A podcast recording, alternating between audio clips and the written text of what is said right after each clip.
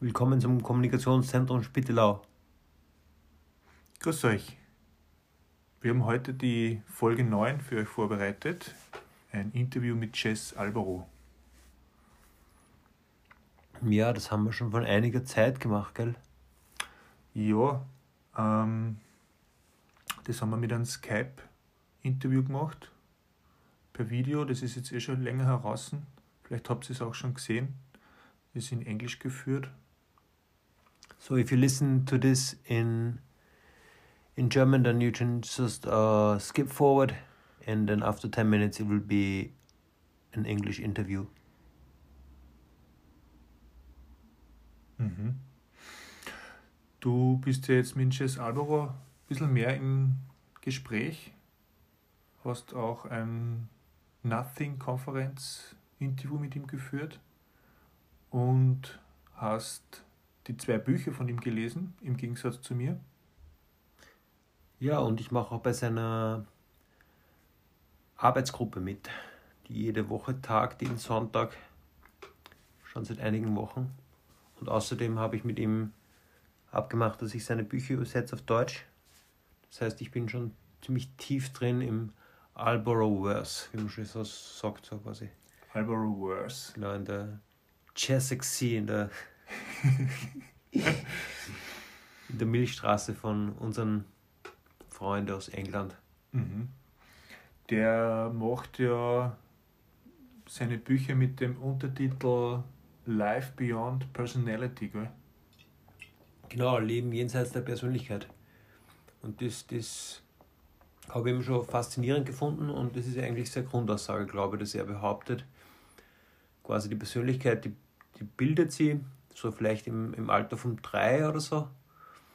Und dann bleibt es für die meisten Menschen für immer vorhanden. Mhm. Und vor allem auch für alle Menschengruppen, also egal äh, ob, ob, ob westliche Kultur, afrikanische Kultur oder, oder Chinesen oder was auch immer, alle haben diese Persönlichkeit und das muss aber nicht sein und das ist halt auch nicht äh, das Beste, was man leben kann, laut Jess Albaro, sondern man kann sozusagen auch wieder raus aus dieser Persönlichkeitswahrnehmung in, in, in, ein, in ein wahlloses Wahrnehmen des das bedeutet also, dass man eben nicht, nicht sich selbst darstellt und sie, sie selbst verteidigt oder sie selbst irgendwie ähm, sozusagen kontextualisiert, Mhm. sondern einfach nur alles anschaut, ganz normal, so wie es ist. Als, als wäre alles andere nicht wichtig. Mhm. Und da muss ich sagen, das, das, das glaube ich ihm einfach. Ich glaube ihm, dass, dass das erstens einmal, dass er das geschafft hat, beziehungsweise dass, dass er dort ist, wo, wo, wo er nicht mehr sozusagen seine Persönlichkeit die ganze Zeit inszeniert. Und zweitens, dass, dass das für uns möglich ist und für andere Menschen möglich ist. Und in Wirklichkeit dass das sein, sein Storytelling, also sein, seine Darstellung der Realität äh, einen Sinn ergibt. Ja, was, was ich recht schön finde beim Jazz, was ich bis jetzt mitbekommen habe, ist, dass er dieses Experiment wagt, quasi mit den Leuten über dieses Thema in die Tiefe reinzugehen. Und die Leute sozusagen abholt äh, in der Station der Persönlichkeit sozusagen oder auch Beyond Persönlichkeit, je nachdem, wo, wo man halt gerade steht. Und, und da mit der eigenen Erfahrung, die er, die er gemacht hat und mit dem Wissensschatz, den er da sich zugelegt hat im Laufe der Jahrzehnte, die Leute sozusagen so ein bisschen so wie so ein Zwiebel so aus, auszirkt und so ein bisschen abschält, Stück für Stück und schaut, was, was ist dann da, da drinnen in, dem, in dieser Person. Und was mir eben da so, so gefällt dran ist, ist, dass, dass er eben das wagt, weil im Endeffekt weiß man ja noch gar nicht, ob das erstens einmal funktioniert überhaupt, dass quasi äh, von außen angeleitete äh, ja, Sache quasi das, das möglich macht, dass man da den Kern des Seins des eigenen Seins quasi entdeckt und dann die Persönlichkeit links liegen lässt. Und mir gefällt es auch in Bezug auf unseren mittlerweile lieben Freund Robert Salzmann, der das Thema ja gar nicht angreift, meiner Meinung nach. Und ich bin jetzt auch schon gespannt auf die Bücher. Also ich habe mir es jetzt gekauft direkt von ihm. Die liegen schon unter meinem Nachkastel. Wie ich gerade sehe. Und äh, was, wo, was mich auch voll, voll, voll mega gefreut hat, ist, dass, dass er mir ein Buch geschenkt hat für den Urs. Weil der Jazz ist ja ein, ein Kinderbuchautor, ein ganz berühmter gewesen. Oder eh noch immer halt, aber er, er schreibt gerade im Moment keine Kinderbücher. Aber er hat so ein Buch ge, geschrieben, also auch die, die Bilder gezeichnet. Und der Urs fährt voll drauf ab. Also jetzt waren wir gerade eine Woche weg und das Buch liegt daheim und er hat die ganze Zeit von dem Buch geredet, weil er ihm das so gedacht hat. Und hat, Boah, hat sogar alle Leute erzählt. Ja. Also, ich meine, der Urs ist zweieinhalb und, und hat schon von dem Buch andere Kinder erzählt. Wow, okay, das war eine Riesenehre. Das müssen wir auf jeden Fall in Jazz auch persönlich erzählen. Ja. Ja, ähm, wie du, du sagst, also er hat, er hat einfach die, die Courage, dass er diese, dieses, dieses äh, Experiment angeht, dass er da die Leute anleitet. Aber gleichzeitig hat eben der, der Jazz auch die, die Fähigkeit, ähm, die Akzeptanz aufzubringen für das, was, was, was ist. Also einfach, diese Differenzierung ist halt ganz, ganz äh, fein. Also eben einerseits, also es geht, es geht nicht um das Erreichen eines Ziels, aber es geht auch nicht um die, um die Akzeptanz dessen, was, was ist. Also ich habe das dann schon gemerkt, dass das eben zum Beispiel auf Facebook oder in andere Gespräche dann ein Problem wird, weil die, die Menschen glauben, es muss entweder das eine oder das andere sein. Mhm. Aber beim, beim Jazz stellt sich halt raus, es, es kann durchaus beides sein. Also ich kann mein Leben komplett akzeptieren, so wie es ist, mit, mit den ganzen äh, lächerlichen Zuständen, Süchten und mit, mit Wutausbrüchen und natürlich äh, äh, lächerlichen menschlichen Anfällen, Eifersucht, äh, Gewinnsucht, Habsucht, ähm, zu viel Essen, was auch immer. Aber gleichzeitig eben verstehen, dass das oft gewisse Muster von der Persönlichkeit liegen, die, die in der Form eigentlich nicht, nicht gegeben sind für alle Zeiten. Also wenn, wenn diese Muster wirklich bis in die Tiefe gesehen werden und nicht nur vom Intellekt, sondern auch vom, vom ganzen Gefühlsapparat, also sozusagen richtig gefühlt werden, was, was, was da quasi passiert, dass, das da, dass diese äh, Zahnräder so ineinander laufen, das zum Beispiel dafür, dazu führt, dass ich äh, über die Gebühr hinaus Alkohol trinke oder, oder sonst die quasi äh, schadhafte ähm, Verhalten an den Tag lege dann, dann, dann hört sich das auch auf. Also das ist ja, das, das, das wird eh nicht, nicht bestritten von, von, von Psychologie und von Spiritualität. Aber der, der, der Jazz schafft eben quasi das, beide Sachen gleichzeitig zu machen. Eben volle Akzeptanz und gleichzeitig mhm. Veränderung und eben Aushebelung von diesen ähm, eher, eher sinnlosen selbstreflexiven Denken der Persönlichkeit. Mhm. Ja, das klingt eigentlich ganz spannend. Und ich schaue jetzt gerade mal auf die Uhr. Ich glaube, die Uhr schaut gut aus. Ja, es wird jetzt gleich das Interview anfangen mit, mit, mit ein bisschen einem kleinen Ausschnitt in einem Rocksong vom Jazz. Mit einem Riff und dann wieder das gleich erklären, was, was er was er bisher in seinem Leben gemacht hat und, und dann die Philosophie erklären, auf Englisch halt. Also. Genau, ihr müsst halt ein bisschen uh, auf, auf Englisch jetzt umswitchen. Und uh, for our English listeners, you will hear this uh, interview with Jez Alborough in English. And let's go.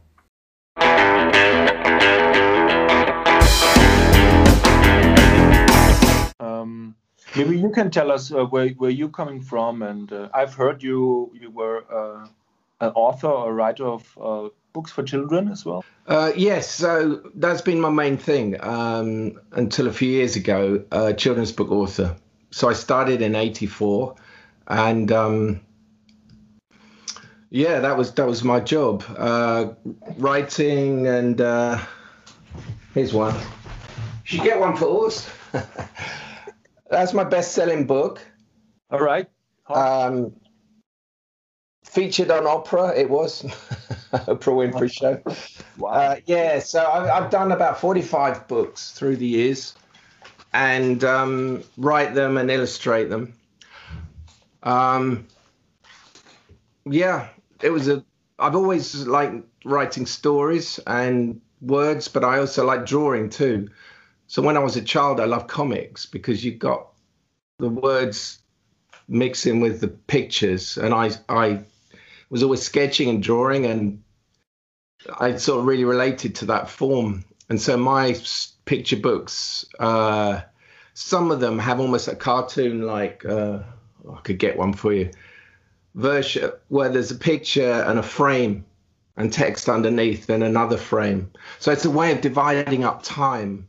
And so your your job as the author is to tell a story in in the best way possible. And like, how much time do you allow this moment in the story? And does it need a full spread or just a quick spread? Sometimes in an action piece, there needs to be quick cuts and so it's a bit like being a film director but you're drawing it all yeah do you do you know the big french and belgian comics that are super popular in austria like asterix and lucky luke mm.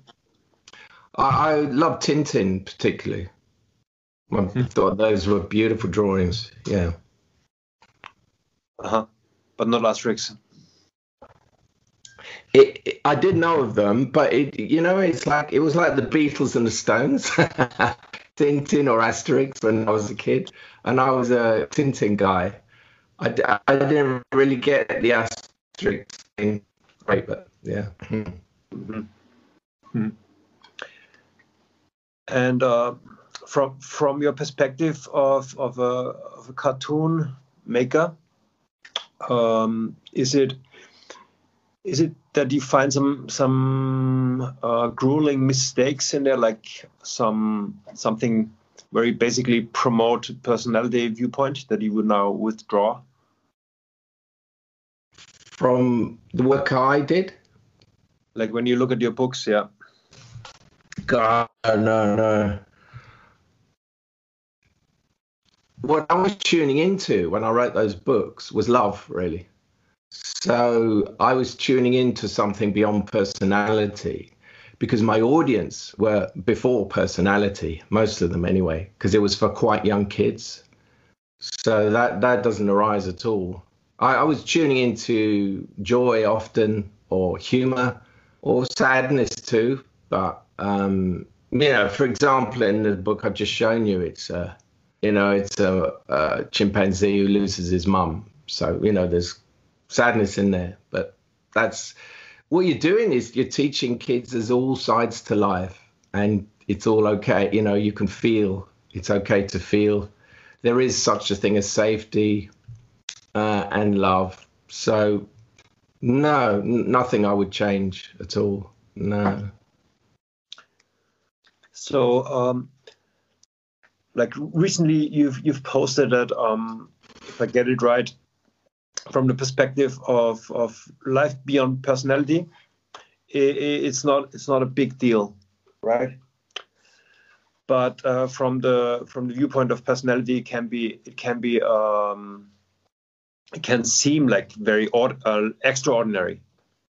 So I'm I'm just wondering if if you did see the the life beyond personality as something extraordinary when you were writing these children's books, or even then, did you think uh, it's just just a normal way of perceiving? Well, I didn't even think of it in terms of life beyond personality. I didn't have that phrase. I didn't. I didn't really know what I was doing. I was just tuning in to something that was in me, but it wasn't kind of conscious. It wasn't. It certainly wasn't a big deal. No. Um,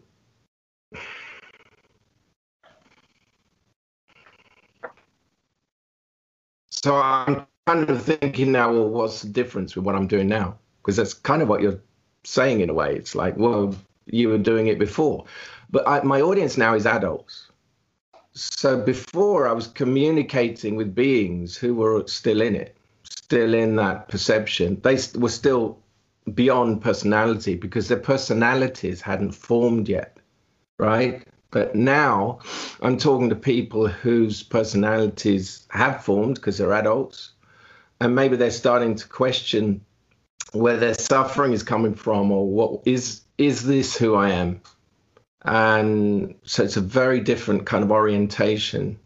Um, so from the personalities point of view, um, this is uh, extraordinary and actually not wanted because it's outside of the domain of personality.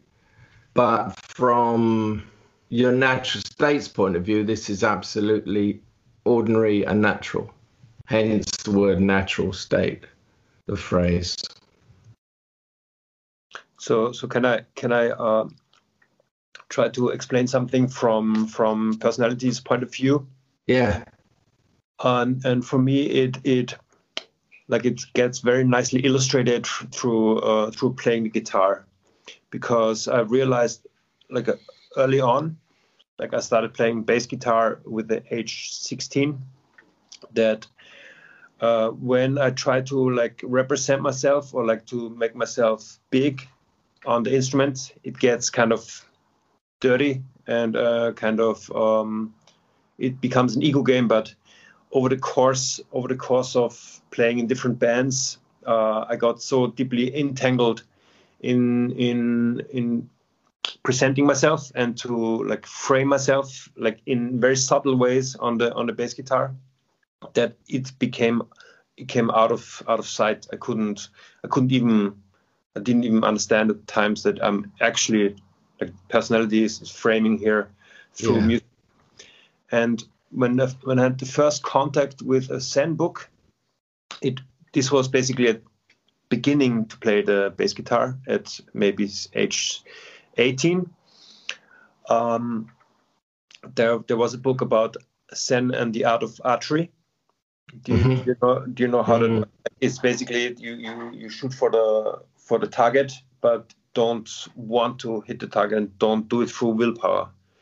So in in that in that stage for me it was like it was really like rocket science like how how can i like keep all the all the different elements of the personality at bay like press them down or make them invisible and just shoot the arrow just play the guitar which is um yeah it seems absolutely extraordinary and grandiose to do something like that and like paradoxically on the on the way toward um just playing the guitar without like like uh, dramatizing the personality.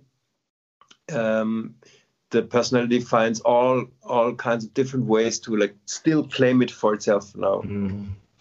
Um, even like when when it's not there, to say, okay, now I wasn't there, so like that makes me even yeah. even greater.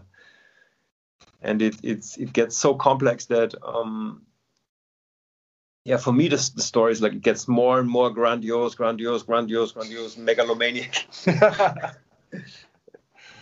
and, and then it's like. But you're aware of that story, Marcus.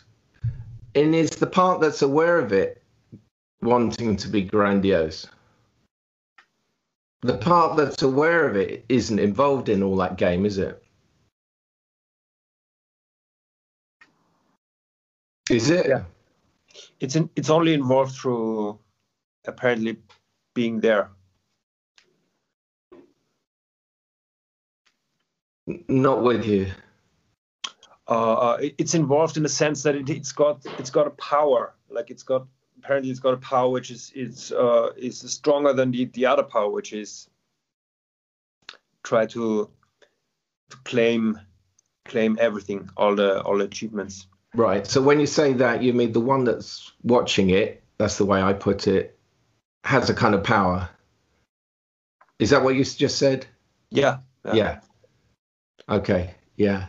I mean, I, find it uh, like this this concept of personality, how you use it, I find it um, super useful because it just it just puts a name on this thing and just like and just yeah drag it out and and and look at it for what it is. It's it's very helpful uh, to do that um, because it's a it's a big part of actually finding what's beyond it. Because if you don't if you can't identify what it is, you you you're just so easily just pulled back into it every time. But if that awareness that you've just talked about, which I would call choiceless awareness, is seeing it, as soon as that comes in, you're not in the middle of that uh, presentation that it's offering you, the one that claims to be the greatest bass guitarist in Germany or whatever. I didn't know you play guitar. I play guitar too. I'm a guitarist. Yeah. Yeah, yeah. Um, I also make books like you. Okay. And also made some cartoons already. Oh. I'm basically the same like you. oh, right. What children's books? And uh, uh, with a friend, uh, also Mr. Mikey participated before the podcast. We we had a, a site that's called Discount Buddhism. Right. We just made uh, one usually it was only one uh, panel cartoons. Yeah. Sometimes it had three, but uh, usually it had only only one. And these are hand drawn illustrations. Mm-hmm. Yeah. Okay. so uh, yeah, you're you're talking about this. We're looking at this through the lens of you playing guitar, and that's something what does it want to do through that? It wants to be the best, wants to claim something, uh, to prove something.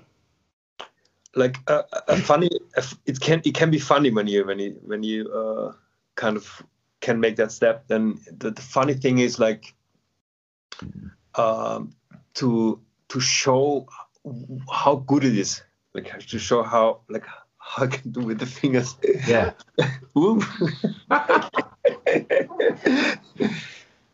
but, but but of course, like I understand that, and and it's first of all, it's great. As soon as you start seeing it's funny, that's also a distance to it, right? Mm. Because you're not in the middle of it. Then you're just saying, "Oh, this is ridiculous." Uh, you can almost laugh at the activities of personality once you start to see it. That's for sure. Um, but it's it's a, it's a good symbol in a way because well, what is good guitar playing? You know, there's uh, you can see plenty of videos online of people, especially there's a style of bass playing, isn't there, which is actually kind of very fast. Funk stuff is often quite fast and mm. and uh, and you know impressive in some ways, technically impressive, but that's not it. That's just a technical skill. For me, that's not the essence of what music is about. If that serves a song, that's different, you know, if it's the correct thing for a song. But it's it's it's uh, once again, who's playing it like that? What do they want to get out of it? Or is it just the sheer talent or the creativity without that overlay from personality?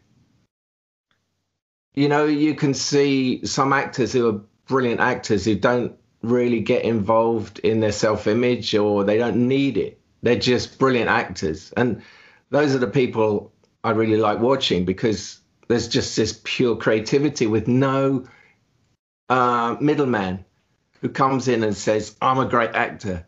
It's mm. just purely the talent and the great acting. And, you know, I can watch people like that all day because it's just sheer wonder. But the person is not the personality is not coming in and claiming it. And then, of course, you can have great talent and then people claiming that. And like you say, once you see through that game, it looks kind of ridiculous. It looks kind of childish. But yeah, I but... love watching great talent uh, in people because it is a great expression of um, of the, of this what we're talking about of part of the joy of life and the, the wonder of life. So I love watching that uh, myself. I get very inspired and uh, um,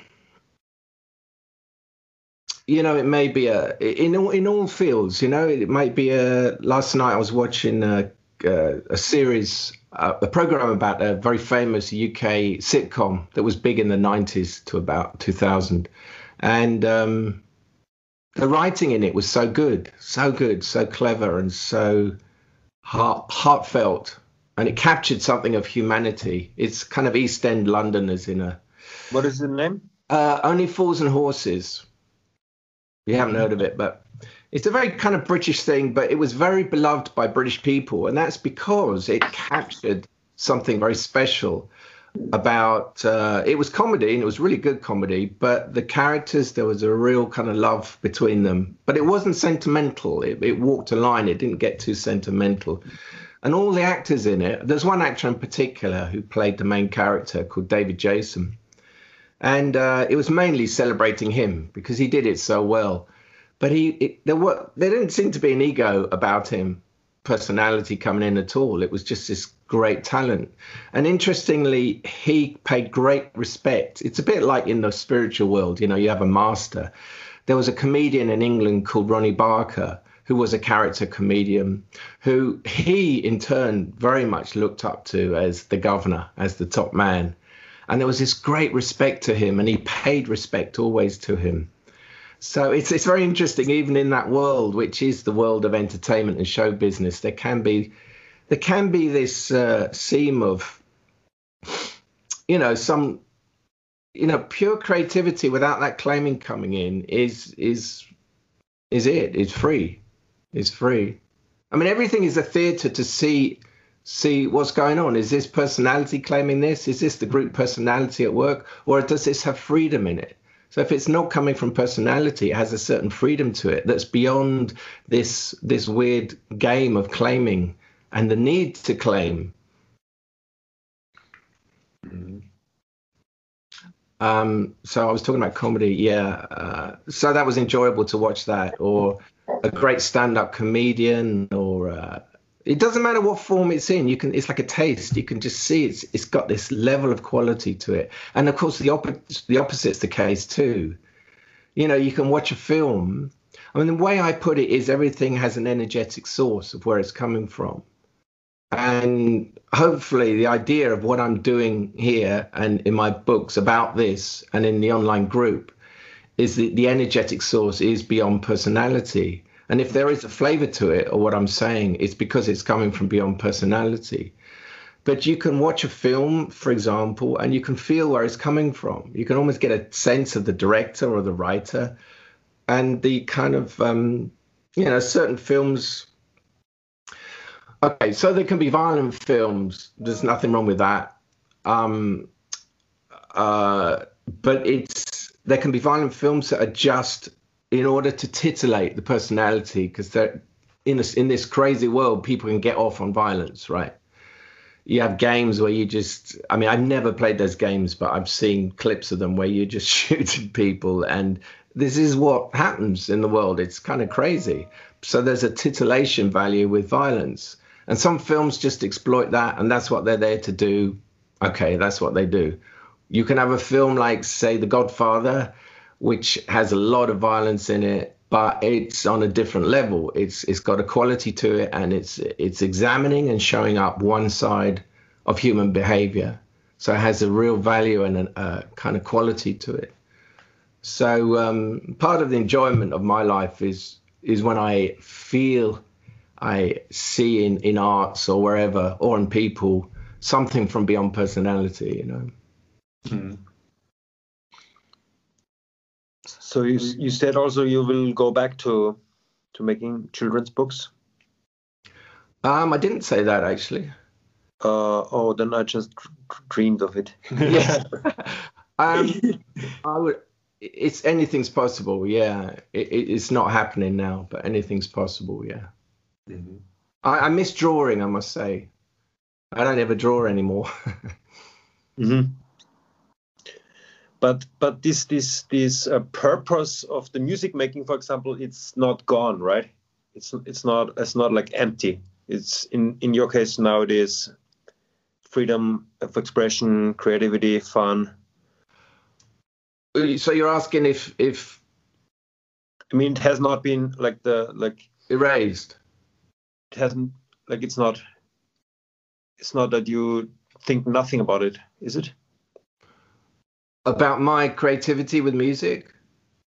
Not at all, no. Um the opposite. I mean I pursue it. I love it. Um for example, this this song that that you played in our meeting where everybody yeah. was um, dancing.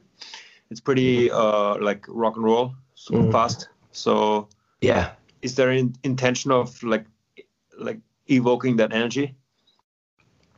Well, I inv- I evoke whatever energy the song wants to evoke. So ideas come to me.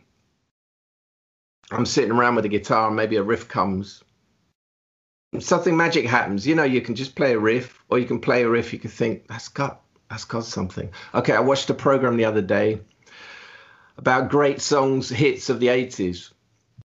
I'm not particularly fond of 80s music in general, but there are some beautiful songs out there too. And one of them was Careless Whisper. You remember that? Mm-hmm. George yeah. Michael. You have to like hum the the oh. No, I'm not going to do that. um, look it up. Anyway, it was a massive hit for George Michael. And I remember the first time I heard it, I remember thinking, before it was big, I remember thinking, that is going to be a hit. That is going to be a massive hit. And it was. It turned out to be a massive hit.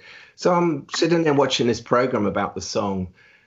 Now, that sort of level of beauty and creativity it's in the production it's in the where it's coming from it's in the quality of his voice and it's in the chord progression so i'm sitting there with my little guitar watching tv and i'm you know i'm i'm pretty good at working out chord structures and what what make up that song so i just worked out these chords it's just basically based on four chords beautiful beautiful chords c major six nine C major, D minor seventh, G sus G, just that. But even in that, just played on acoustic guitar. Oh, that's that's got something. That's got something. So the whole song was built on that. Just I think it was played originally on piano, but so I have the same thing. I'm when I find little chord things that have a certain something, I kind of come back to them the next day and you check it out and you think, yeah, this has got something, and then it kind of if they've got enough energy, they grow into songs. And they might take a long time, like the one I played you uh, in the group. that just started off. If I had a guitar here, I'd play the riff, but it's in the next room. Um, I'll play it to you. Shall I? Sure. Okay. Yeah. With uh, this.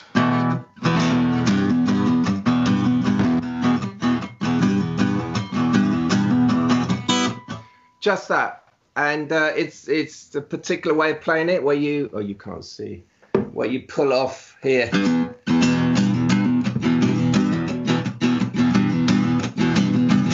Now it's very simple, actually, what I'm doing, but it's it's also the way it comes together, the way you hit the strings, the way you play down or up, the way you pull off. It's the attitude of the way you play. Also, all of these things together uh, create something magical, I think. And then it could be, oh, it's not going anywhere, but it, then I build around it, and then I'm inspired to put where does the change come, where where does the rhythm change, and anyway, that's how it grew into that song. So um, it's like I'm. This is what happened with my books. It's like I'm following a trail. Um, I'll show you something else when I was writing books, they start started like here's a little example of this is a sheet where I'm just it's just a scribble really. Mm-hmm. And you know, like I was telling you about comics with a little uh, who says what underneath or what's the catchphrase or what happens next. so this is how books would begin, and I'd think, oh, that's a that's a funny phrase, that's a good catchphrase, or that's a good situation around which a story could evolve. So it's the same with the song, and uh, if you're lucky, if it uh, it could evolve into a song like that one did. And uh, so I've got many, some songs that have evolved and some that are just scraps that haven't yet formed into anything.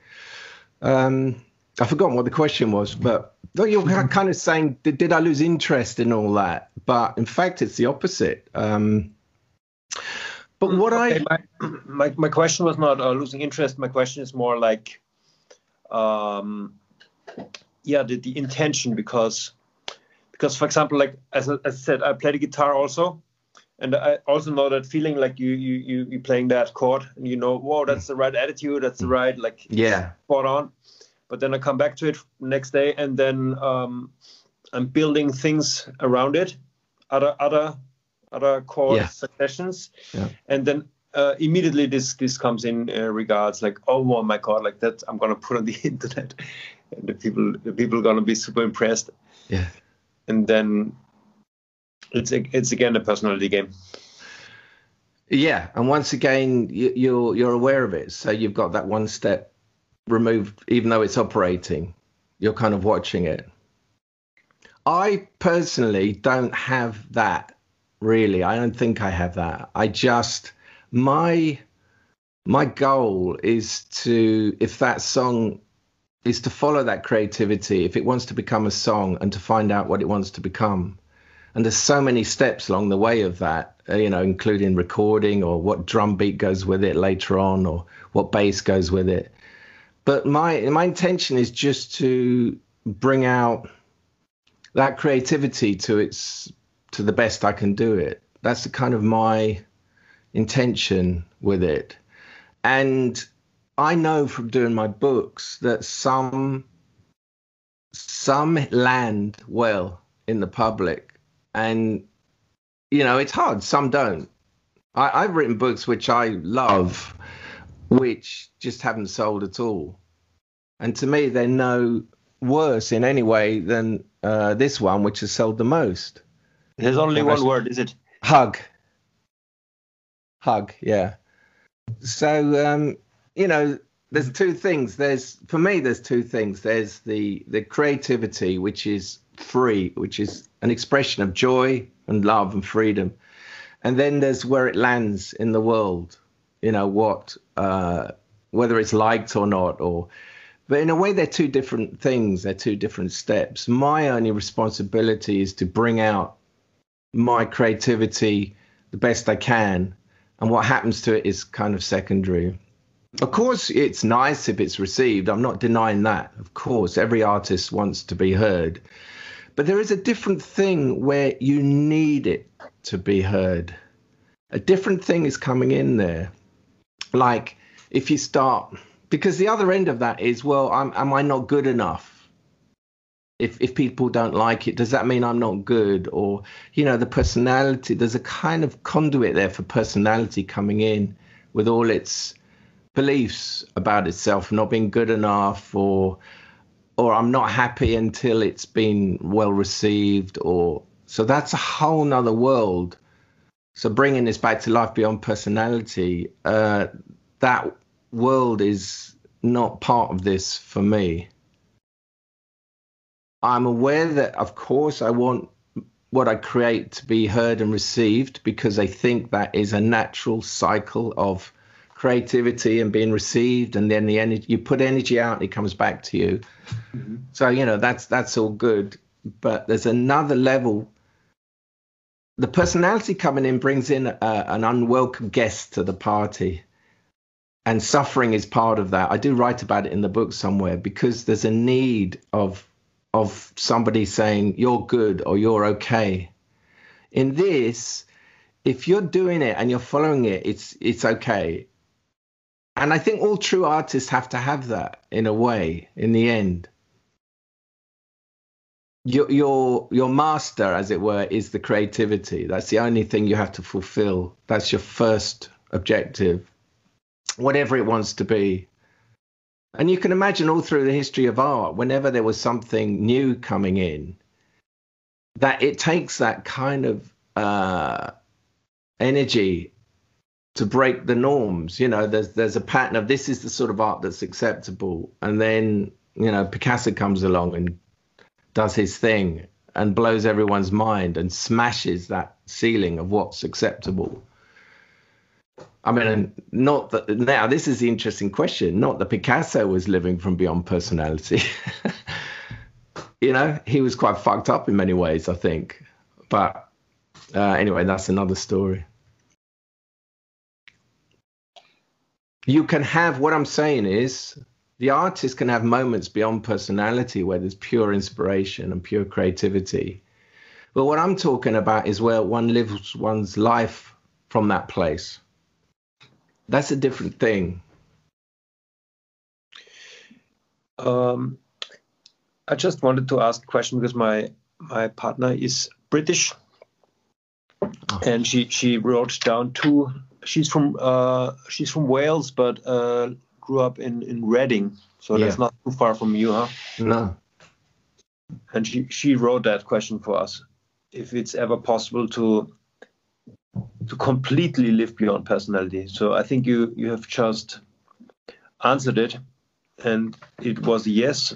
But she was also asked, how can the necessary steps be summarized? How can you ever possibly live completely beyond personality?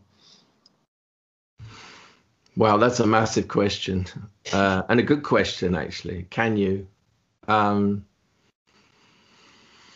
well, uh, yes, I would say that you can. I mean, I wouldn't be doing this otherwise. I wouldn't have written those books. Um, that doesn't mean to say that the personality can't kind of the history of the personality can still arise sometimes, uh, especially in the body or you know psychology sometimes. Mm-hmm.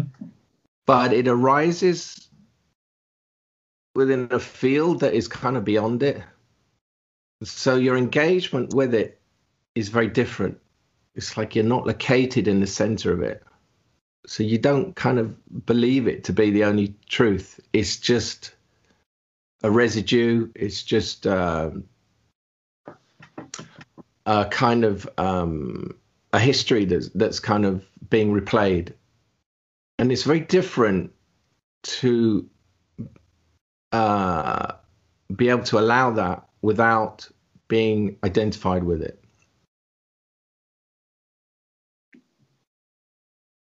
Um, I have a question because uh, you just said that uh, it's somehow the the history of personality can arise like a, a body feeling or something like this, because uh, uh I do some therapy with body work, mm. and I feel like that some imprints of personality or traumatic experiences to this personality are um, like embodied in, in the body and uh, tensions and stuff. Yes. Yes. Mm-hmm. I mean, the, the myth that, you know, is being debunked more and more is that waking up just wipes the slate clean and all that goes. Um, the the thing is that the body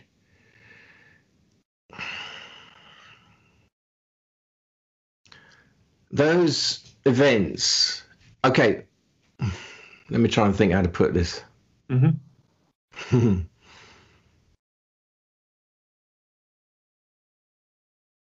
events from your life are strong events and can be recorded in the body. And a lot of illness comes from that. Mm. And a lot of that is an emotional stance that's being translated into a physical problem. Right. So let's look at it on a very basic level. Somebody, you must know, you know, people who adopt a kind of victim stance or life is a heavy weight to carry can actually start to have a um, posture that reflects that, which would be hunched shoulders, you know, head forward. You can almost see the weight of life bearing down on them. That's a very basic example, but if you apply that across the field, you know, any emotional stance or stuckness will show in the organs, in the cells, in the posture, in the way we hold ourselves, everything. So you imagine if you've got um we've all got our emotional history and our response to the wound and big things that happened in our lives. So if those things aren't resolved, they get stuck in the body and um, they have a life and they if they're not released or seen through they're not going to go away just by getting older in fact it's the opposite you know when you're young you have a kind of free pass for a while where the body can take a lot mm-hmm. but as you get older it's it's uh, that's not the case. And these things start, to, it's very much taken for granted that as you get in your 50s or 60s, you start to get some, the prevalence of certain diseases like diabetes become a given, as if, well, that's how we're made.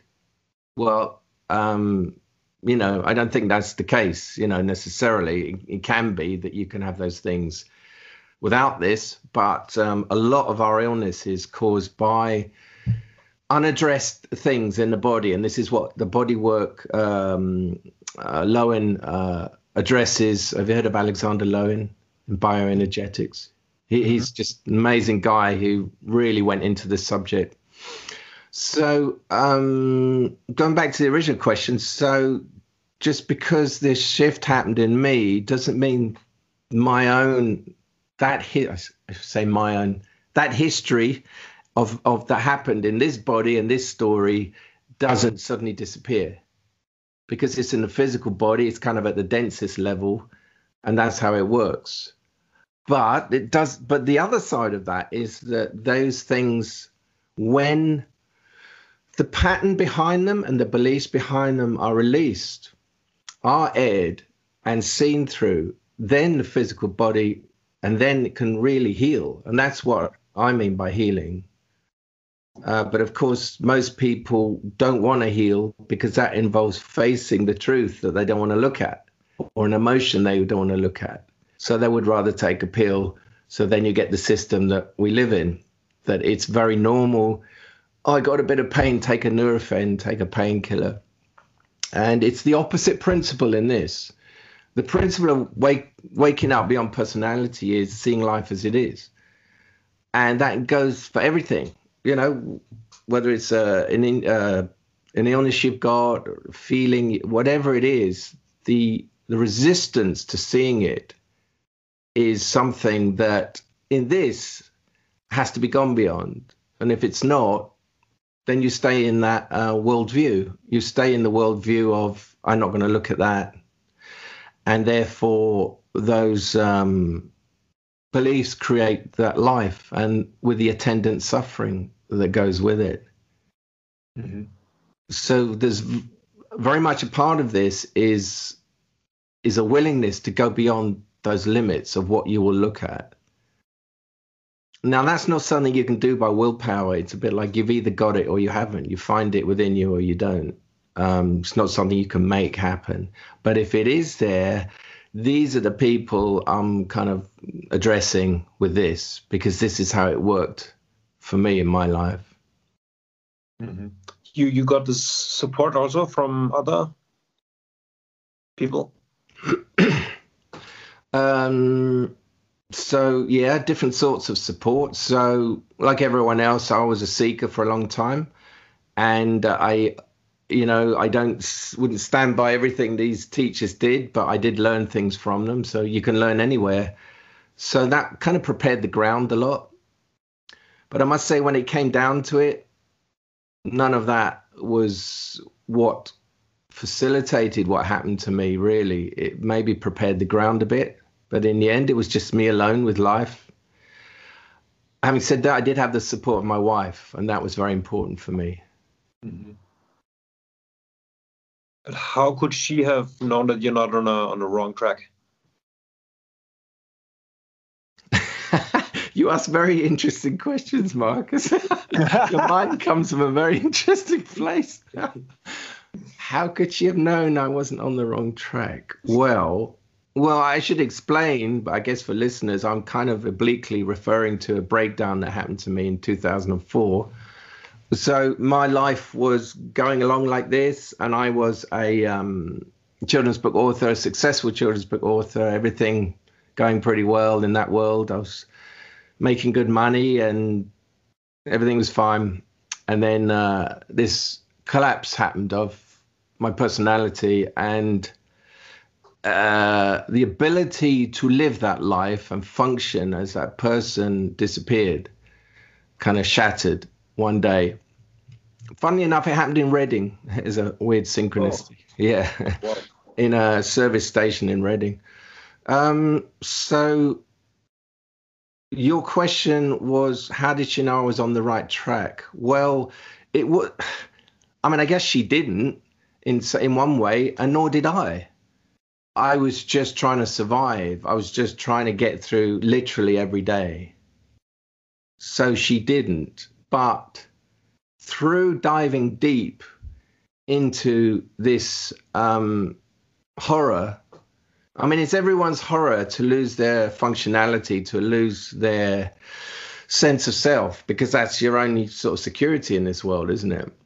Um, but I had no choice about it. I couldn't pull myself together. I couldn't take a pill that made it all go away. I had to. So I guess I think I always had an attitude of whatever was happening, I would um, go deep into it and I wouldn't avoid it. I think I've always had that. I don't know why, but I have. So the only thing I had left was to apply that kind of willpower, that intent to this and it was just basically it was a surrender. Okay, whatever this is, I'll do it and I'll learn from it whatever I need to learn. And you know, my wife Rika was she had no choice too because she was with me and we didn't know what the hell was going on. But I followed.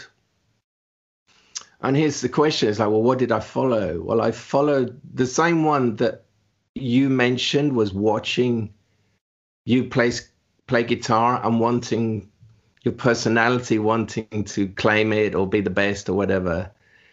That same choices that's what i would call choiceless awareness because that awareness is outside of the personality that wants to be applauded in that way.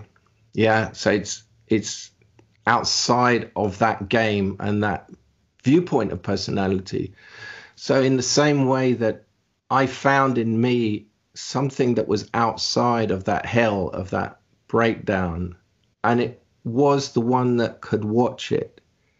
Now i'm not saying immediately everything was fine and you know because there's a danger when you just you can disassociate and go into a cool place. Now i'm not talking about that but there was a watcher that was able to observe and write. And for me it was writing down what was happening when I wrote when I wrote about it, there was this little gap. Of, so even if you say I went through a hellish experience, if you're writing about it, it's almost like there's the character you're writing about who went through it, and then there's you who's writing it. S- by following that over many years, um, that's what led to this. Mm-hmm. So your question was, how did she, my wife, know that I wasn't on the wrong track? Well, she didn't really, and nor did I. But I trusted that choiceless awareness, and she did too. It's a trust involved, really. Yeah. And yes, at that point, I mean, I wasn't really with any teachers uh, for 15, 20 years by that stage. So that part of my life was well gone. This was just me alone, sort of naked with this experience with this terrible experience. Yeah i'm, I'm really really thankful that you could come come out of on that side of it because uh, I'm, I'm thinking a lot about the idea of, of group personality as, as in, in your books and also in terms of, of, of the prison in in the vocabulary of Gurdjieff because because Gurdjieff says uh, it's a prison and you, you do not know it's a prison mm. and and you need you need help. And if you basically like if you uh, have allies and you help each other then you can you can step out.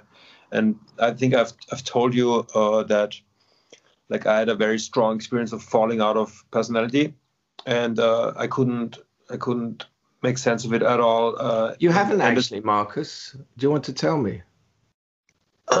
Um, yeah, sure. Uh, like an interesting detail is also in terms of synchronicity that some of it happened in in London in um, Whitechapel Hospital in front of Whitechapel Hospital. Yeah.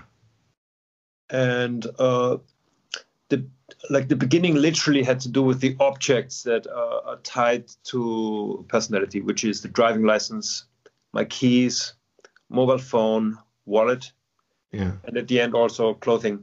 Everything that was personal, I threw it away bit by bit. I even adopted a different name. Um, uh, like it's it's a very long story that goes over more than one year, but uh, like in in terms of in terms of personality, uh, it, it it was very clear that people told me like what you what you need now, especially doctors and, and psychotherapists, like is is to to build up that personality structure again. Take those pills. Talk, take those pills for. Uh, they even told me take it for five years, mm-hmm. and uh, build a structure in your day, and basically uh, crawl back, crawl back to the other side. Go there and like try to try to be normal. Yeah. And uh, for me, as somebody that was uh, like, at, at, on the one hand, thought I, found I found the, the, the Holy Grail, and then in the next moment, like a lot of people tell me, uh, uh, no, no, no, no, that's like completely wrong. Like I didn't have I didn't have the contacts and I didn't have the possibility to to understand that this was the right the right lead so what happened for me i think to put put short is to like like try to like format myself again. Yeah. Like uh like categorize this event as a as an illness. Mm-hmm. like a like a brain imbalance. Yeah. can be fixed with with pills and i put away the pills and then function again with personality.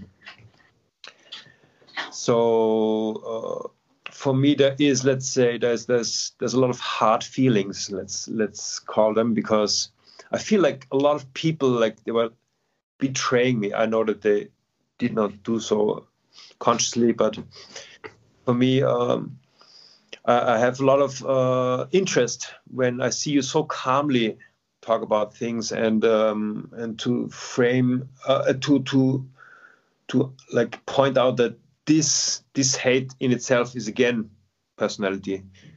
So um like when you talk about music i'm i'm very interested.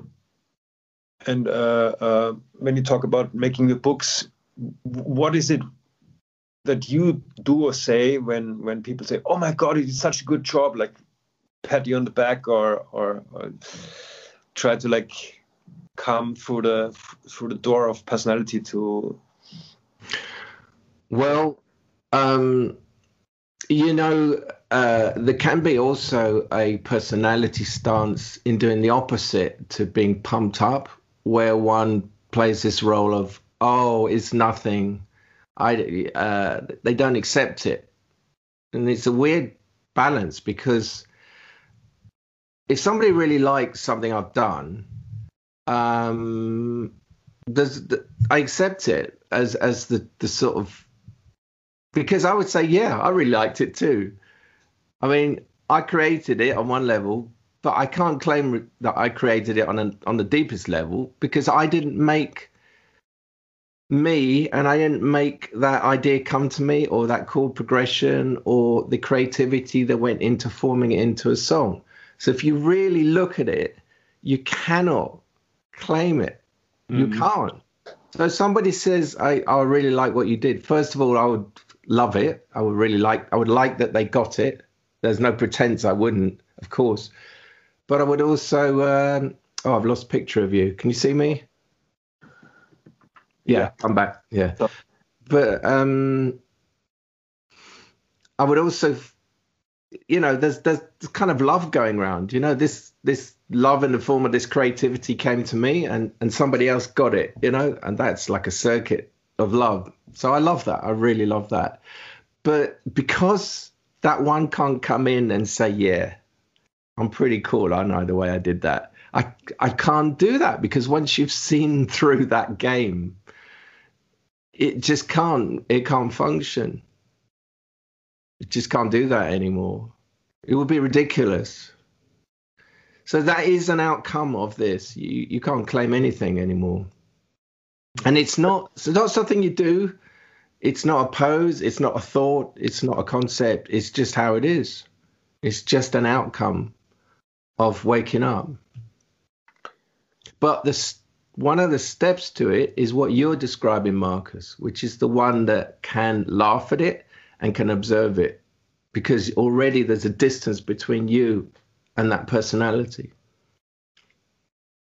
And I'm not even saying this is a goal. I'm just saying this is how it is. Mm-hmm it's not like you oh i'm really working to be selfless i mean um egoless or whatever i mean that's ridiculous who's who's doing that mm-hmm. the only reason for this is because it's of me talking about this is because it i have found that it's our natural state and in this natural state i feel like it's when you do something or you you play music you you get into this flow of yeah. of doing what's already happening like you yeah. you just go with the flow and and there's no not like a reflection on, on, on anything but just doing what's what's already happening yeah it's what they call non-doing yeah what i use that term too so and doing then, doing comes from personality. Doing is mm-hmm. informed by that need to prove itself or to be mm-hmm. the best or whatever or to impress. Non doing happens because life just wants to do it and you're not there's not there's not all that being put on it.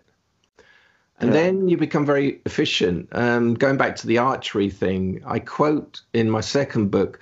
Have you read the second book, The Infinite Journey? Uh, yes. I've yeah. heard it, yes.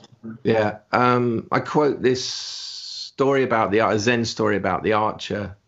And as soon as he starts thinking about the prize, he can't, you know, he's immediately he's lost his, uh, mm-hmm. he's, it starts become doing and he can't shoot straight or well. Um, so that's what I kind of mean by doing and non-doing. Yeah. Mm-hmm when I was making my books for all those years, which was before the waking up, um, that I would say that was non-doing because it was informed by the joy of doing it. I love doing it and I love the creativity. It didn't mean in other parts of my life that I wasn't suffering or, you know, I wasn't identified with my personality in many ways. But in that area, at least, I had, there was freedom in it. There really was a freedom in it. And I think some of that got through, or if maybe a lot of it got through in the books. And if they sold well, I think something of that was transmitted through into these pages and into the books. Yeah. Mm-hmm. I saw you quoting Gurdjieff because yeah. I've also read some Gurdjieff, or a lot of it, and um, uh, I also thought, wow, like Jez Alborough is very very simple, and uh, Gurdjieff is super mystical, super like hard to uh, to, mm. to drag on on board. But at the end, like when I even like explicitly ask you about Gurdjieff, then it makes it makes sense. So uh, yeah, for, for me, I'm I'm trying to compute uh, your your concepts of of personality and and try to find it elsewhere because um, it's very concise and it's very simple. But like, does it does it align somewhere else? Like, does it align really with? As with, you say uh, with, with, as you say with Gurdjieff, it, it, there's definitely an, a massive alignment there. Uh, I was quite surprised. Um, you know, I knew about Gurdjieff a bit, but when I found this quote where he actually used the word personality in the way that I use it, and it was like, ah, you know, he knew this. Everything I write about in the books and I've talked to you about is that there is a, a huge misnomer that goes on in human life that we we grow up and we attach ourselves to this idea of who we are, which isn't who we are. And that happens through the formation of this personality. And it is possible to see through that. And the first step is that realizing you're not your personality. And then there's kind of onwards from that, where you realize, well, I'm not even the self. I'm not even that idea that I'm a separate identity at all, let alone the personality, which is a kind of what I call the full self.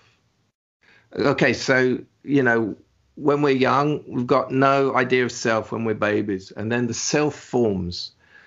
And the way I talk about it is the self is is uh, a functioning, an ability to function, a functionality in the world which we need, right? Here's food and here's a mouth, and the food goes in the mouth. And eventually you realize the body needs that and multiply that in a billion ways. And you have a life of a human being, which appears to be separate. And my mother's out there, and I'm here, and that's my brother. So there's a self that navigates the world that is needed to do that. Otherwise, you're just a jellyfish. You can't, what can you? that's not how it works in human lives. And we need a self. I'm not against the self, right? The way I talk about personality is that it's what grows on top of that and it becomes like a full self. And the personality is built on the wound. And the wound is the first time um, that we lose our connection to the everything. And you can call it love or not if that's a problem word for you but it is a connection to the everything that we can see. It's not just a concept. You can see it, you can feel it in a newborn baby, right? So the personality in in the wound, when that is lost, there's a there's a terrific shock and a pain, and um, things happen in our lives, and the separation and difficult things happen, and a personality builds in response mainly to that. But then it, it goes on. Uh, it, dependent on what events happen in the life. So, what I'm saying is to take the music example, if one, I mean, I'm not saying this is you, but if one needs to prove oneself, that's part of personality, because there is a need, that need to prove oneself comes from the idea that one isn't enough. It can't be there otherwise. Now, in the natural state, that doesn't arise. When a young child doesn't ever think they're not enough that is an idea and a belief that can grow. It's just one idea of many that can grow after the wound. So, the, if you imagine the personality as a conglomeration of such kind of thoughts and beliefs, those collectively add up to the personality. And those are transmitted out in your beliefs and your thoughts and everything you do. and they create the dream of personality, which is the life that the personality thinks is real. So if you think you're a bad person and you put that out and you feel that to be true, that's the kind of life you have. You kind of create a life that reflects that belief. Just taking that as one example. So that's like the dream of personality. Outside of that dream, that's not true at all. There's no truth to it at all. But if you believe it to be true, it's kind of true for you. So waking up to life beyond personality means that dream is smashed, is seen beyond.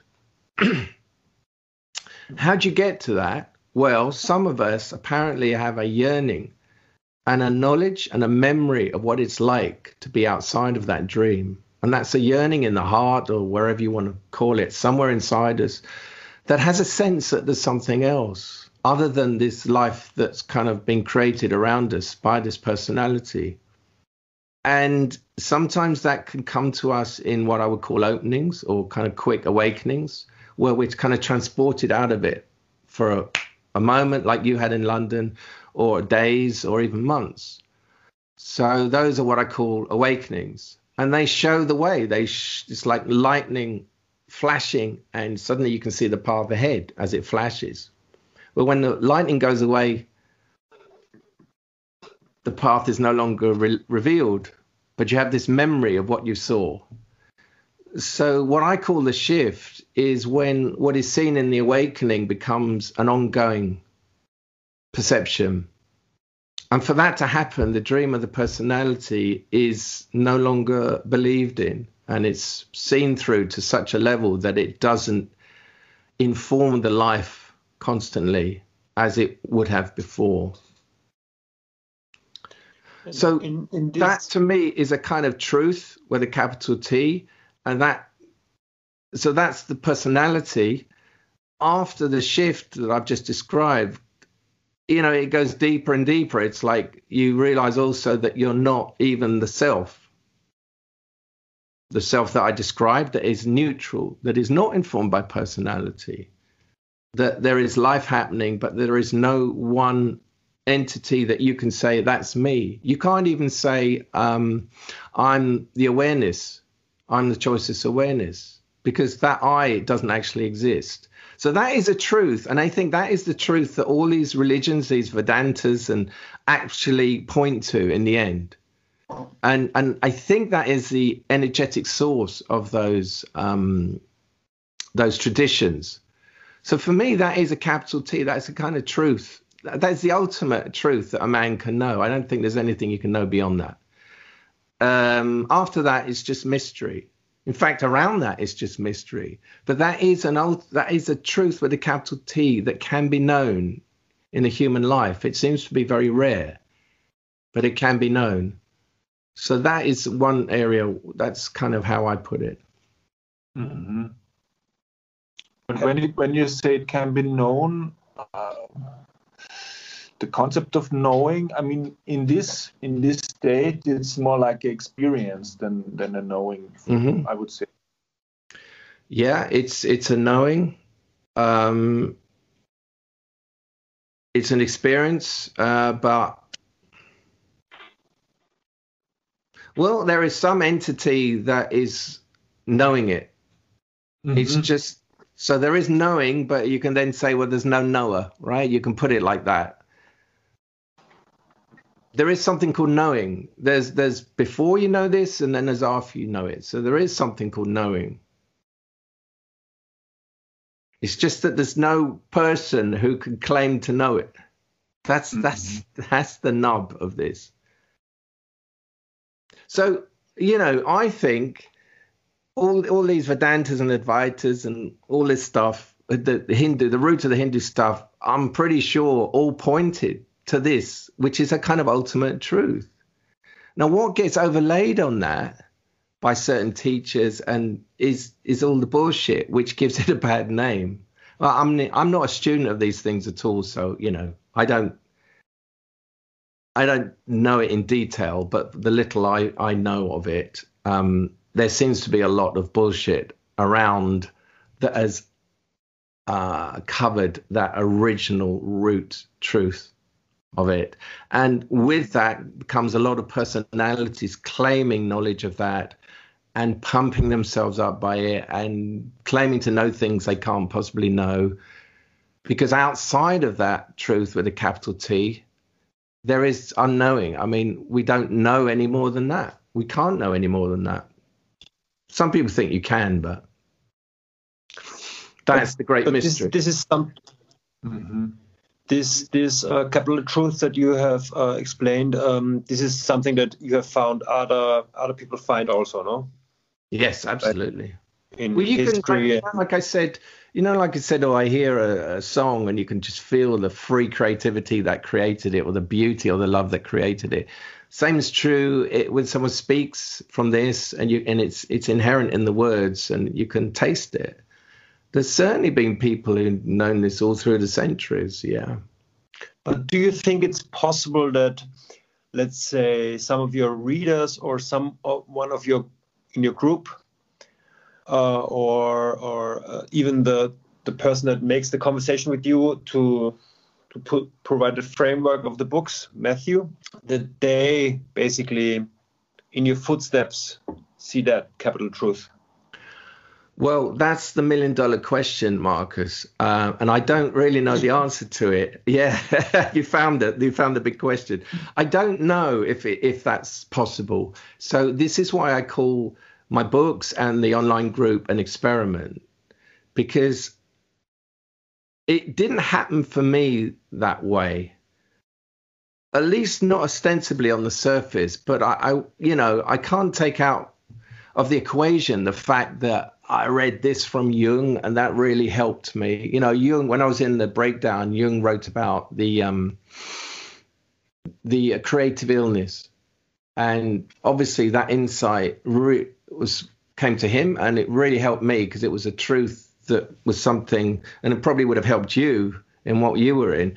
Um, you know, and if if I think of all the times I've heard things from teachers, you know, even some teachers who maybe turned out to be, you know, uh, abusive or fucked up in different ways, they could still have said things that were true that opened things in me. So in that sense, there was, you know, it all fed in to what happened to me. Um, but I would have loved to have had a teaching like I'm giving to explain how it, this works. I would have loved that and I would have used it. Uh, so I guess that's why I'm doing it. Uh, I seem to have a certain facility for explaining things, and I think that comes. That was the same thing that went into my picture books. it's um, it's a breaking down of information into a form that's easily digestible. That's what you're doing in picture books for children. You can't give them too much information. You've got to give it in a in a reveal it in a very uh, creative and clear manner for the story to work. And that ability to do that, that's for some reason I had, I can't claim it, but I, you know I've always seemed to have had that. Uh, I put into those two books, and it's also what I bring when I talk in sessions or in the online meetings because there is, like I said, there's stuff you can understand. And you need to understand it in order to get out and get beyond to the place where there's no understanding when you're in the great mystery. So it's like from this side of the fence, in the world of the separate self, where there seems to be, where we're searching, there are certain things you need to kind of know and understand to get to the point where you, you can't know the, in the relative level, there are things that you can know. You know, what I'm describing, how it works, the setup with psychology, the way we lose this, the way it applies to you, the way beliefs create your world, uh, the dream of personality, all these things can be known, they can be seen. So for me, that's very important. Uh, part of waking up from that dream of the personality. Once it's happened, then you enter the world of what can't be known. And that's why I actually don't talk so much about that end of things because it's, well, there's different reasons for that. Because basically, I have to meet people where they are. And people are struggling to find out what the hell's going on. Why am I still suffering? I've had this opening, but why am I still suffering? You know, this very practical interface between someone who's searching and someone who can sort of see, oh yeah, I, I can see what's going on there. That's your personality feeding you that line or whatever it is. So there's almost a kind of psychological element to this. Not that I'm a psychotherapist or anything. You know, I'm not trained in that, but I found to understand my story, I had to um, understand it. So in a, in a way, I gained an understanding of psychology by looking at my own story. So those things are very practical along the way that are needed. You have to be able to see through your story of your personality. So there's a very kind of practical side to what I'm talking about, I think. I can I can totally recommend the two books, and for anyone watching also the group, and uh, it's it's it's very it's very simple things that for me did like big big tricks like there's a small sum of money to pay. And when when i was asked to to pay that money for your group uh like uh, there's a there was a big movement of the mind that said well, i am the translator of Robert Saltzman i'm certainly not paying money to understand my own mind. and uh, at, a, at, a, later stage, um, we, we we agreed to to dance in the beginning, to dance in the beginning of the meeting, and there are also like not. We should point out not not every meeting. that came out just, of a very specific scenario and it happened once but it, it was like we'll yeah, use anything sure. right? We'll use anything to see beyond personality. That was something that came up. Yeah carry on. I wouldn't want people yeah. to think oh my god i've got to go and dance in front of strangers every time that that happened once. Yeah.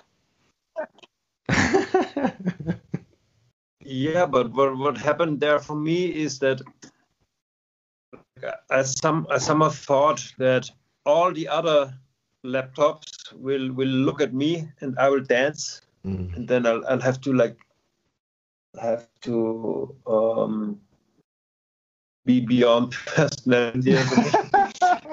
but I, I somehow I realized that um, all of all of these people are dancing at the same time, and there's no like that's it's not it's not about me. No, but imagine if it was. Imagine if like we were all not dancing and watching you.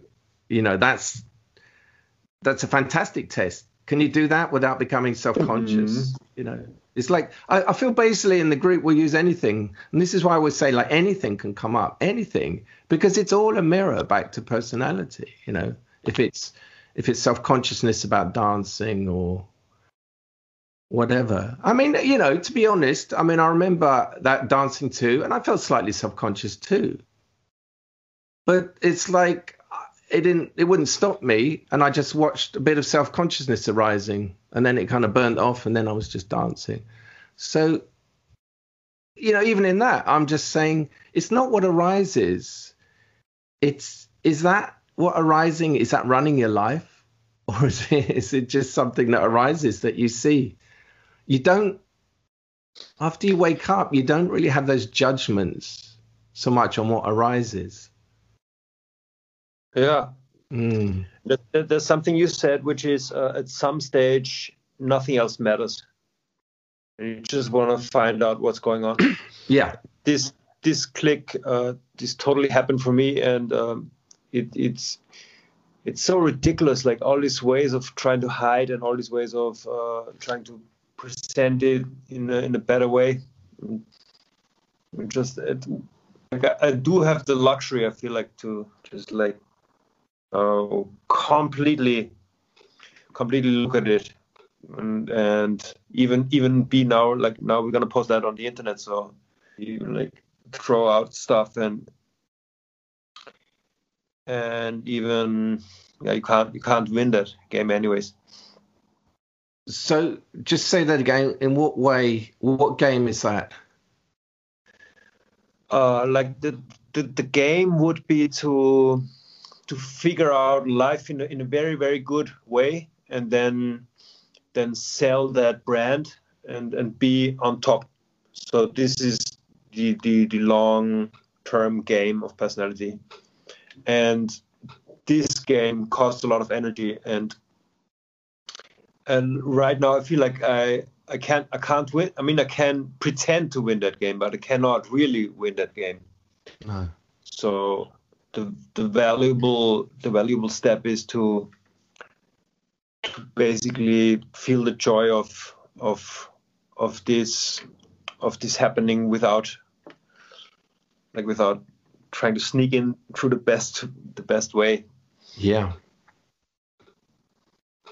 I mean i can feel in you by some of the things you've said that there's this i've just posted a video on this in fact, you answered you asked the question on it.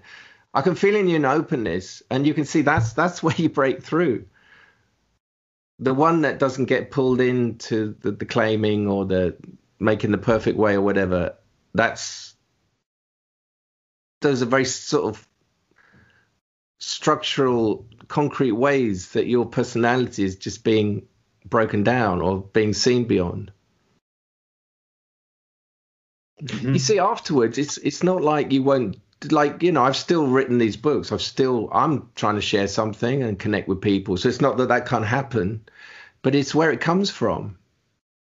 Okay, so what's the difference? Like I I I know deep in my bones that most people aren't going to get this because that's how the world is made. So that's that's a given. One of your questions to me once was, doesn't it piss you off that the world doesn't want this or Uh, so there's a kind of approach to this that one has. We're coming back to the theme really of non-doing. That I'm doing this because it kind of wants to be done because it arises in me and it, it fulfills something in this. If I have a talent in any way, or I mean, I like writing and I like connecting with people.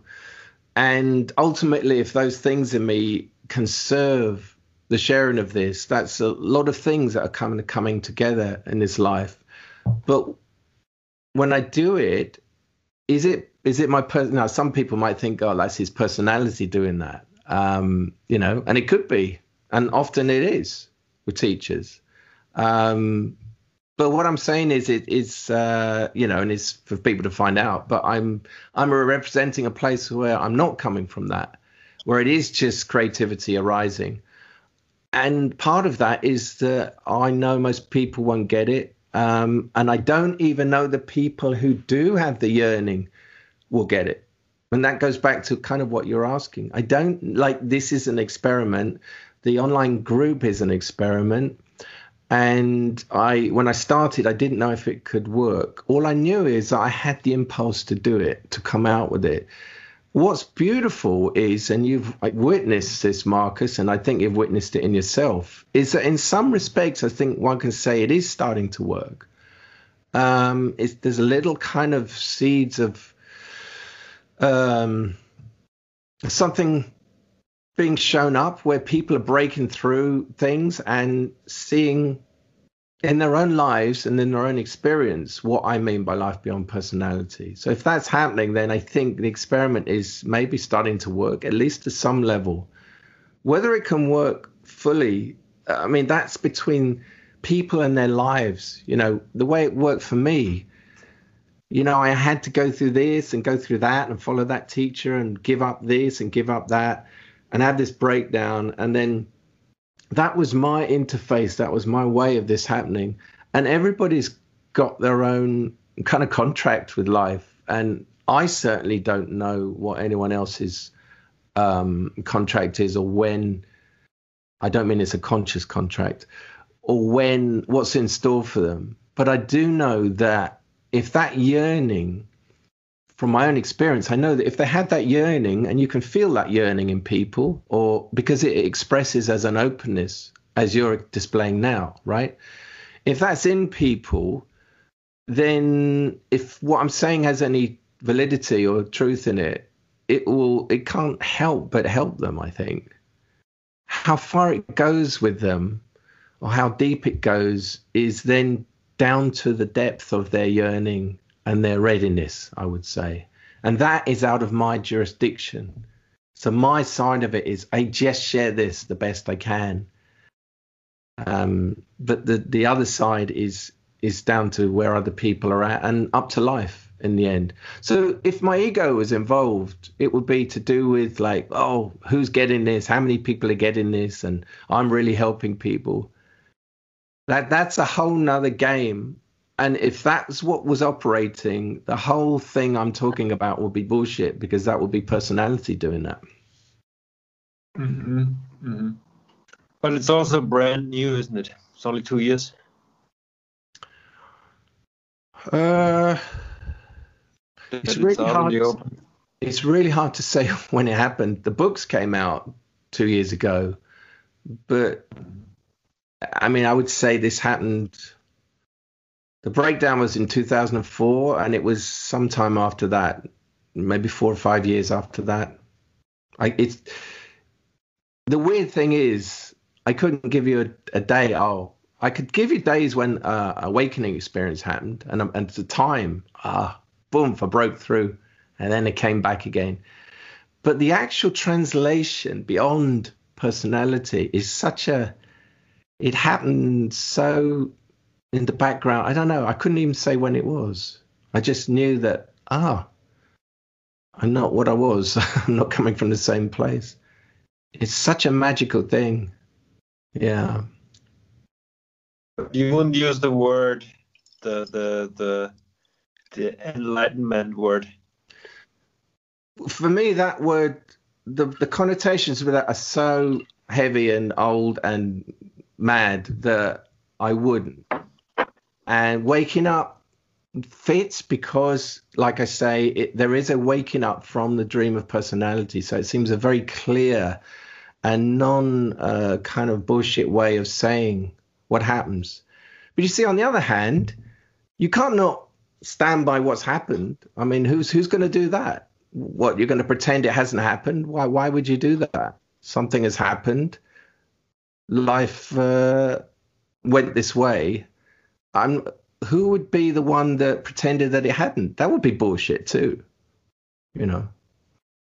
And then I, I kind of just take it on, like I said, well, my job is to represent what this really is uh, the best I can.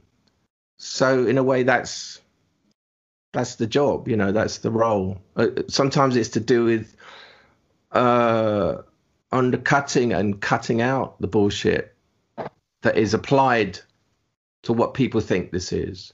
And there's plenty of that. My God, there's plenty of that. I'm very happy for all your expressions and also this this clear this clear way um, especially the the idea of personality shift, awakening, group personality. These are like super good differentiations that uh, I haven't seen anywhere else. But I think I, have I've studied quite a bit of books and, and psychology and everything, and I think I think it would be good for like like psychology to pick it up like to pick it up and, and use it for their own uh, understanding of the human psyche. Mm. I think that would be good if that happened, and I think it's bound to happen somehow. Yeah, what what I uh, see um, in this beyond personality is that from there I I like to start to explore reality, like even like transpersonal experiences, and just to to play with uh, consciousness. I, I, guess this is what what I did a, a, a lot in my life. You know, to to alter consciousness, to meditate, to to try substances and stuff, and what what what everything was what what what is uh, like beyond personality is like it always comes back. Uh, personality is always trying to to get you back actually, yeah. and and and I see this to just to learn to to let it be like this. What that it always comes back. No, no yeah, just so that I don't start building it up by my own again. Yeah.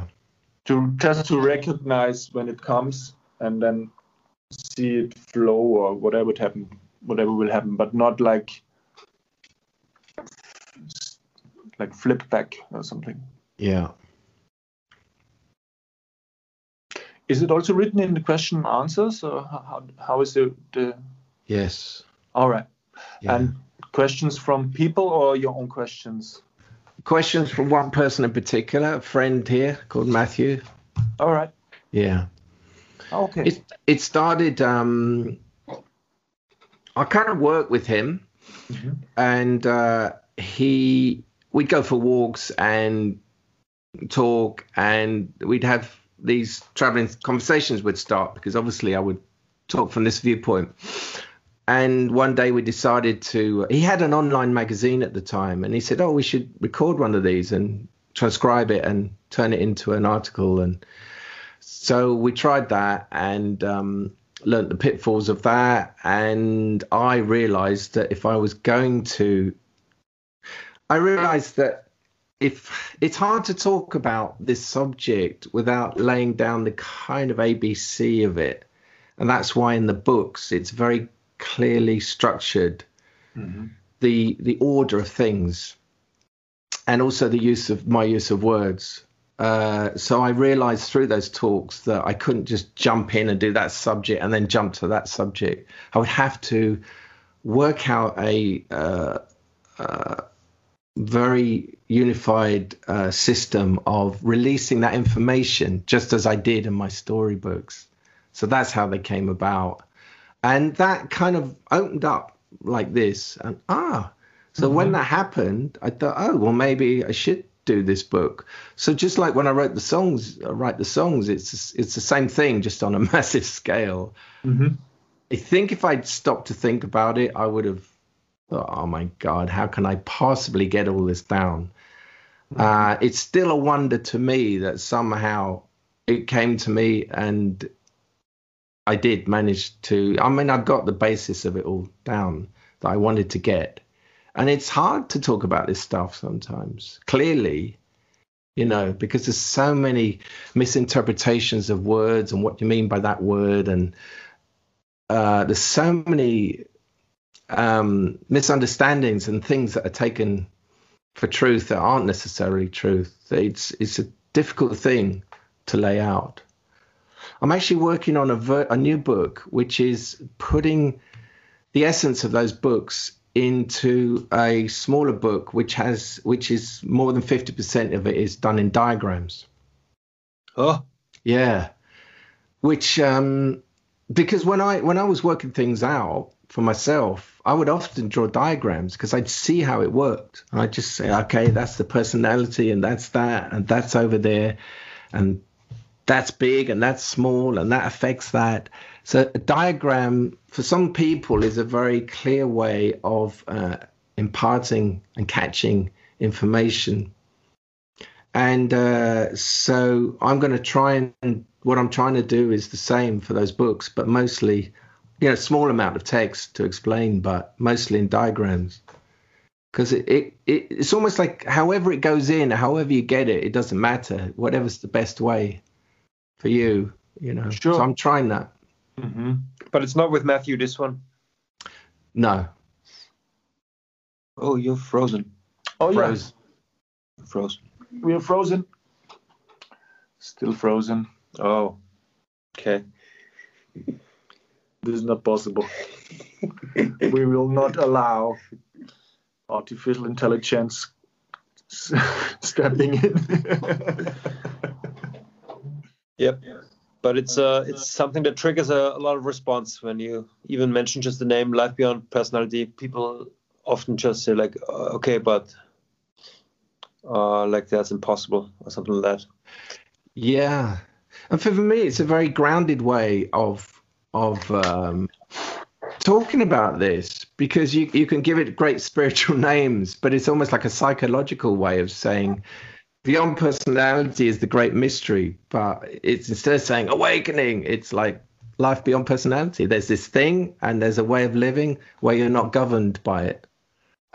Yeah. Yeah. But yeah, people most people obviously wouldn't relate to it. If they didn't have the yearning, of course, they wouldn't relate to it. Yeah. Yeah, so thanks very much for all this talk. Yeah. Okay. Thanks, Michael. Okay. Greetings, Rika. Cheers. Bye. Goodbye.